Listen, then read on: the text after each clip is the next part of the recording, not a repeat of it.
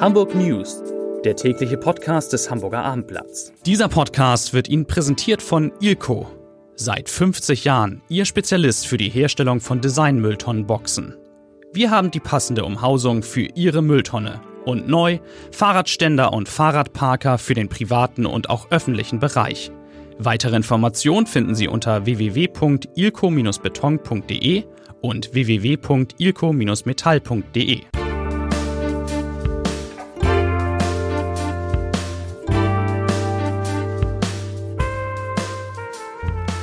Herzlich willkommen in der neuen Podcast-Woche. Mein Name ist Lars Heider und wir fragen uns heute, was aus der Comdirect Bank mit Sitz in Quickborn, ihren Mitarbeitern und auch ihren Millionen Kunden wird. Darüber sprechen wir gleich. Außerdem geht es um eine Studie, in der Hamburg ausnahmsweise mal jetzt nicht so zu den besten Städten der Republik gehört. Es geht um eine Art, vielleicht eine Art politischen Racheakt und wir sprechen über den Abriss der Cityhöfe in der Innenstadt. Zunächst aber wie immer drei Nachrichten in aller Kürze. Nachricht Nummer eins. Was wird denn nun mit dem Klimapakt der Bundesregierung? Scheitert dieser Klimapakt, dieses Klimapaket vielleicht im Bundesrat? Hm, Hamburgs Umweltsenator Jens Kerstern von den Grünen sagte dazu dem Hamburger Abendblatt, Zitat, ich kann mir nicht vorstellen, dass das Paket der Bundesregierung in dieser Form die Zustimmung Hamburgs im Bundesrat bekommt. Und weiter, der, Prozess, der Protest vom Freitag, also Fridays for Future, sollte ein deutliches Signal zum Nachbessern sein. Ja, das äh, hat er vielleicht nicht ganz unrecht. Nachricht Nummer zwei. 11. Hamburger Klimawoche tatsächlich richtig losgegangen.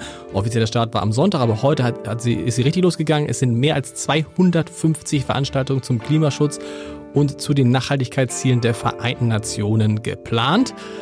Viele der Veranstaltungen der Klimawoche finden auf dem Hamburger Rathausmarkt statt. Da kann also jeder ganz einfach hingehen. Und es gibt einen Höhepunkt. Bürgermeister Peter Tschentscher trifft auf Luisa Neubauer, das deutsche Gesicht von Fridays for Future. Und zwar am Donnerstag. Und moderiert wird das Ganze vom Hamburger Abendblatt, genauer gesagt vom stellvertretenden Chefredakteur Matthias Iken. Das wird auf jeden Fall sehr interessant. Und Nachricht Nummer drei, etwas Aktuelles. Ein brennendes Auto im Elbtunnel Richtung Süden. Diese Einsatzmeldung hat heute Morgen um kurz nach 11 Uhr einen Großeinsatz der Feuerwehr und der Polizei ausgelöst. Die Polizei sperrte sofort beide Elbtunnelröhren Richtung Süden, werden tausende Autofahrer gemerkt haben. Als die ersten Einsatzkräfte im Tunnel dann ankamen, konnten sie aber zum Glück schnell Entwarnung geben. Es handelte sich lediglich um einen technischen Effekt und gegen 11.20 Uhr wurde zumindest eine der beiden Röhren schon wieder freigegeben. So, Vier liebe Kollegen sind zu Gast und Oliver Schade, unser Wirtschaftschef, hat mit seinem Ressort für Aufsehen gesorgt über das ganze Wochenende, denn ihr habt berichtet, fraglich ist, was denn nun mit der Comdirect Bank, die ja ihren Sitz in Quickborn hat, also vor den Toren Hamburgs, wert. Was ist da los? Ja, genau. Es gab ja am Freitag die Meldung, ähm, dass es ein großes Sparprogramm gibt bei der Mutter, bei der Commerzbank. Und ähm, dazu stand relativ weit hinten versteckt in der Pressemitteilung, dass die Comdirect auf die Commerzbank verschmolzen werden soll. So stand es da drin. Und jetzt ist natürlich große Unruhe. In Quickborn 1500 Beschäftigte wissen nicht, was das bedeutet. Bleibt die ähm, Comdirect überhaupt in Quickborn? Man weiß es nicht. Man weiß auch nicht, ob überhaupt der Name bestehen bleibt oder ob möglicherweise die ganze Markenstrategie umgestellt wird. Das wird sich hoffentlich jetzt bis Ende der Woche wird da mal eine Entscheidung gefällt, was da kommt. Interessant ist ja, weil die kommen direkt ein totales Erfolgsmodell der Commerzbank, war eigentlich der wahrscheinlich der erfolgreichste Ableger, oder? Ja, sie sind sehr erfolgreich. Sie haben natürlich sich viel äh, Kunden erkauft mit ihren kostenlos Tagesgeldkonten und äh, kostenlos Depots. Ähm, allerdings haben sie im vergangenen Jahr auch Probleme gehabt. Da ist der Gewinn um 30 Prozent nach mhm. unten gegangen und deswegen möglicherweise sagt die Konzernmutter jetzt, da müssen wir auch ran, da müssen wir auch was machen. Was 2,6 Millionen Kunden hat, glaube ich, die kommen direkt, auch nicht so klein. Was, was, was wissen wir denn jetzt, ähm, was alles möglich ist? So, es ist möglich von Quickborn macht dicht, also bis hin zu Quickborn bleibt? Es ist alles möglich. Ich glaube, die Unsicherheit ist sehr groß und der Einzige, der jetzt wirklich sagen kann, was passieren wird, das ist der Vorstandschef von der Commerzbank, Martin Zielke, der am Freitag, da haben wir gerade die Information gekriegt, von neun bis zehn Uhr eine Pressekonferenz geben wird. Und dann sollen die Sachen, denke ich mal, auf den Tisch, was dann wirklich gedacht ist. Man muss dazu sagen, es ist bisher äh, ein Vorschlag des Vorstandes. Okay. Es muss also noch genehmigt werden vom Vorstand und vom Aufsichtsrat.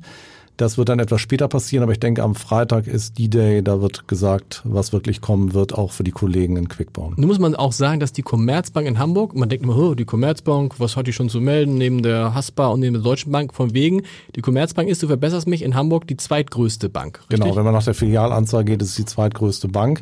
Aber auch hier gibt es nicht so gute Nachrichten, weil äh, die Commerzbank beschlossen hat, dass jede fünfte Filiale geschlossen werden soll, bundesweit. Also mhm. von 1000 Filialen werden 200 geschlossen und auch hier weiß man noch nicht, was auf Hamburg zukommt, aber sicherlich wird Hamburg auch von betroffen. Weißt sein. du, wie viele Filialen die in Hamburg haben? Aus dem Kopf? Ich glaube knapp über 50, wenn ich mich. Das ist relativ viel, oder? Ja.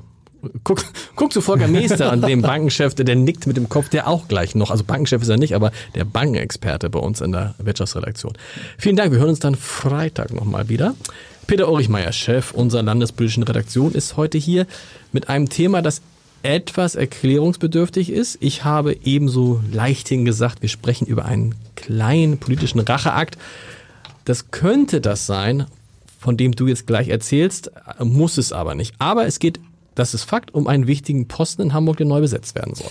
So ist es. Am 31. Januar 2020 wird der Präsident des Oberverwaltungsgerichts, Friedrich Joachim Memel, nun endgültig in Ruhestand gehen. Er hatte schon mal verlängert, aber dann ist es soweit und es geht um die Nachbesetzung mhm. dieses Postens. Nun sind äh, Diskussionen über die Besetzung von Richterposten immer etwas heikel, äh, also von Präsidentenposten. Und nun stellt sich heraus, dass äh, Justizsenator Till Steffen gesagt hat, in Klammern Grüne, ganz wichtig, Grüne ja. gesagt hat, äh, ich möchte diese Personalie nicht vor der Bürgerschaftswahl entscheiden.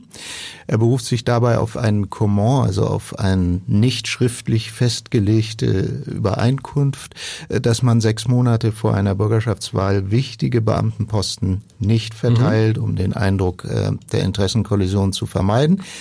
Richterwahlausschuss am vergangenen Mittwoch hat genau andersherum entschieden. Das haben sich im Grunde fast alle gegen diese Position gestellt und parteiübergreifend gesagt, doch, es ist wichtig nachzubesetzen. Wir wollen keine halb- oder dreivierteljährliche Vakanz auf einem wichtigen Posten. So, und wo kommt jetzt mein Racheakt ins Spiel? Ja, das ist so, dass man sagen kann, dass natürlich in diesem Fall die sozialdemokratischen Mitglieder im Richterwahlausschuss eine Gegenposition zu Steffen vertreten haben. Und es ist auch ein bisschen laut geworden am Ende. Okay. Und ähm, der Justizsenator war wenig amüsiert, so ist mir berichtet worden. Ich war nicht dabei, also aber mir ist berichtet worden. So dass man also schon auch sagen kann, dass das ein weiterer Beleg für die Nickeligkeiten zwischen SPD und Grünen ist. Und Steffen hat natürlich gerade in jüngster Zeit die Sozialdemokraten schwer verärgert, weil er in Eimsbüttel ein Bündnis mit Siehste? der CDU und nicht der SPD geschlossen hat. Und deshalb beharren die, die Sozialdemokraten jetzt darauf, wir wollen einen Richter haben vor der Wahl naja, und gern also das, einen mh nach unserem Geschmack. Nein, das, Nein das, das, ist eben manchmal auch das Kuriose an diesen äh, Debatten über Richterpräsidenten. Tatsächlich ist man sich äh, nach meiner Kenntnis einig, was äh, wer es denn werden soll. Ah, okay. Ja. Umso verrückter, ja. Ja, umso verrückter. Es geht also tatsächlich um die Frage, wollen wir das vor der Wahl äh, entscheiden oder erst danach? Und äh, wie es manchmal so ist, manchmal sind auch solche Diskussionen über Form, Ausdruck eines jedenfalls etwas gestörten Vertrauensverhältnisses. Und wer entscheidet das am Ende jetzt? Am Ende entscheidet es tatsächlich der Richterwahlausschuss, aber auf Vorschlag des Justizsenators. Wenn der Justizsenator keinen Vorschlag macht, weil er einfach bockig ist und hat der Wahlausschuss nichts zu entscheiden. So ist es. Peter, vielen Dank. Volker Meester ist da. Ich habe es eben schon gesagt, aus unserer Wirtschaftsredaktion, Bankenexperte. Du hast unter anderem Bankenexperte. Du hast dich heute beschäftigt mit ähm, einem, mit einer Studie, mit einer Studie der OECD, eine neue Studie. Worum, erstmal, worum geht es allgemein in dieser Studie? Es geht äh, darum, mal unter die Lupe zu nehmen, äh, wie eigentlich äh, die Metropolregion Hamburg aufgestellt ist. Das okay. ist eine von elf deutschen Metropolregionen und äh, als erste dieser elf äh, hat die Metropolregion äh, Hamburg äh, der OECD den Auftrag gegeben, so eine Studie, so ein Gutachten zu erstellen. Und darum geht, worum geht es da? Wie man hier wohnt, wie man hier lebt, was man hier verdient? Wahrscheinlich nicht. Auch? Es geht im Wesentlichen natürlich um die, die Wirtschaftskraft okay. und die wirtschaftlichen Perspektiven. Also so Dinge wie, äh, wie gute Lebensqualität, äh, gutes Kulturangebot werden durchaus gelobt, aber es sind eher so Nebenbedingungen okay. eben für diese Wirtschaft. Also geht es um Produktivität, Effektivität, ähm, Arbeitsplatzsituation, sowas alles. Genau, es geht darum, es geht darum, wie hoch ist der Anteil äh, von Hochschulabsolventen okay. an den Beschäftigten, was man als äh, ja als Merkmal sieht, was eben für eine positive Zukunft steht und solche Dinge.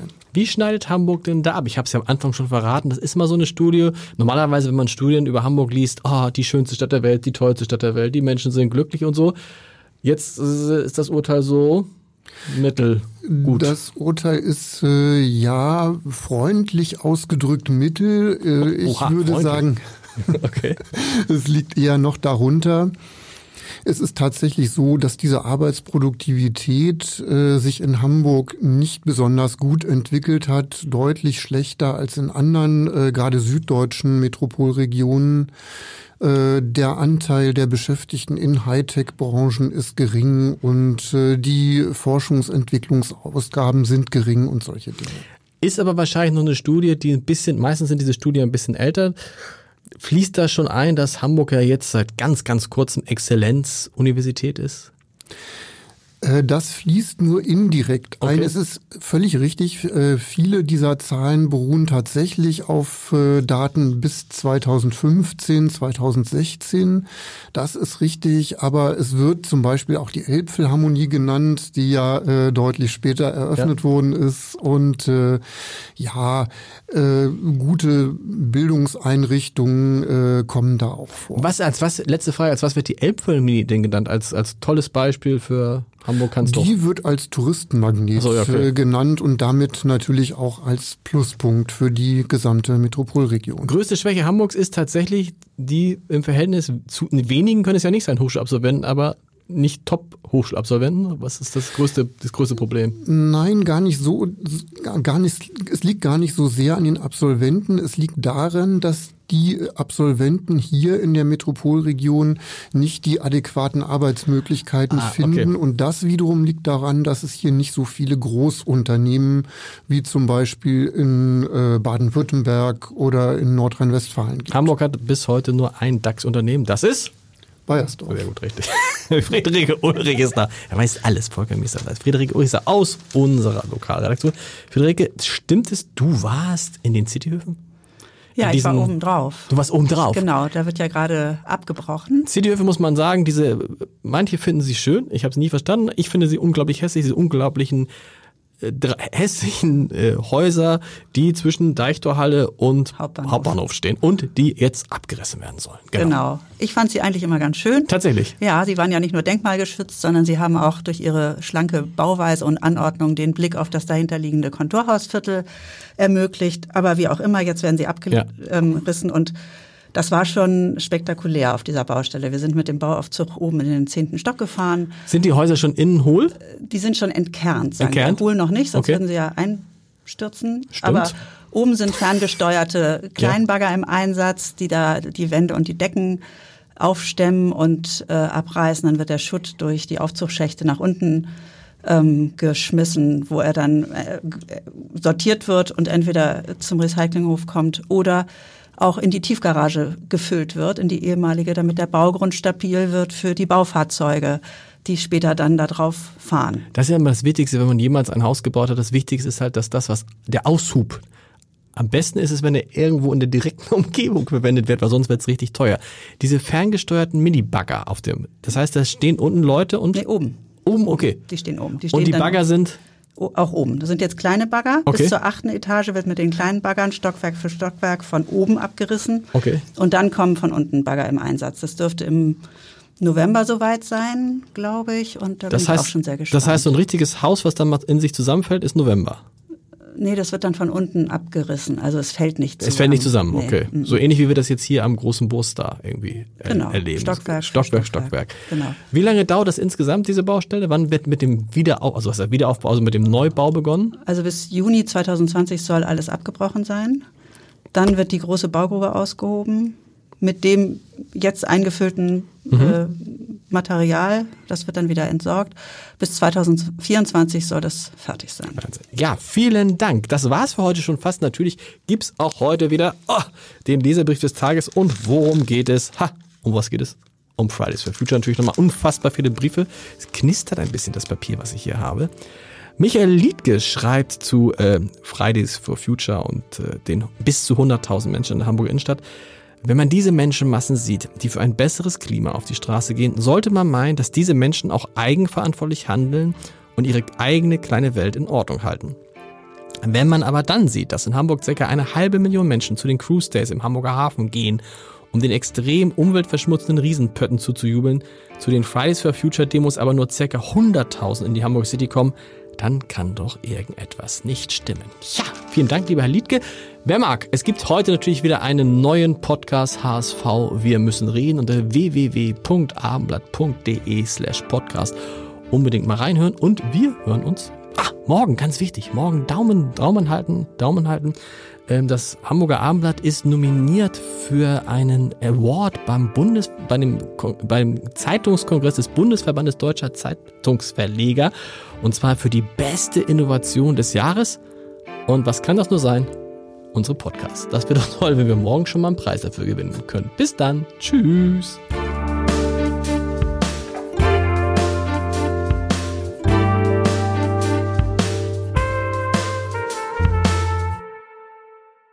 Weitere Podcasts vom Hamburger Abendblatt finden Sie auf abendblatt.de slash podcast.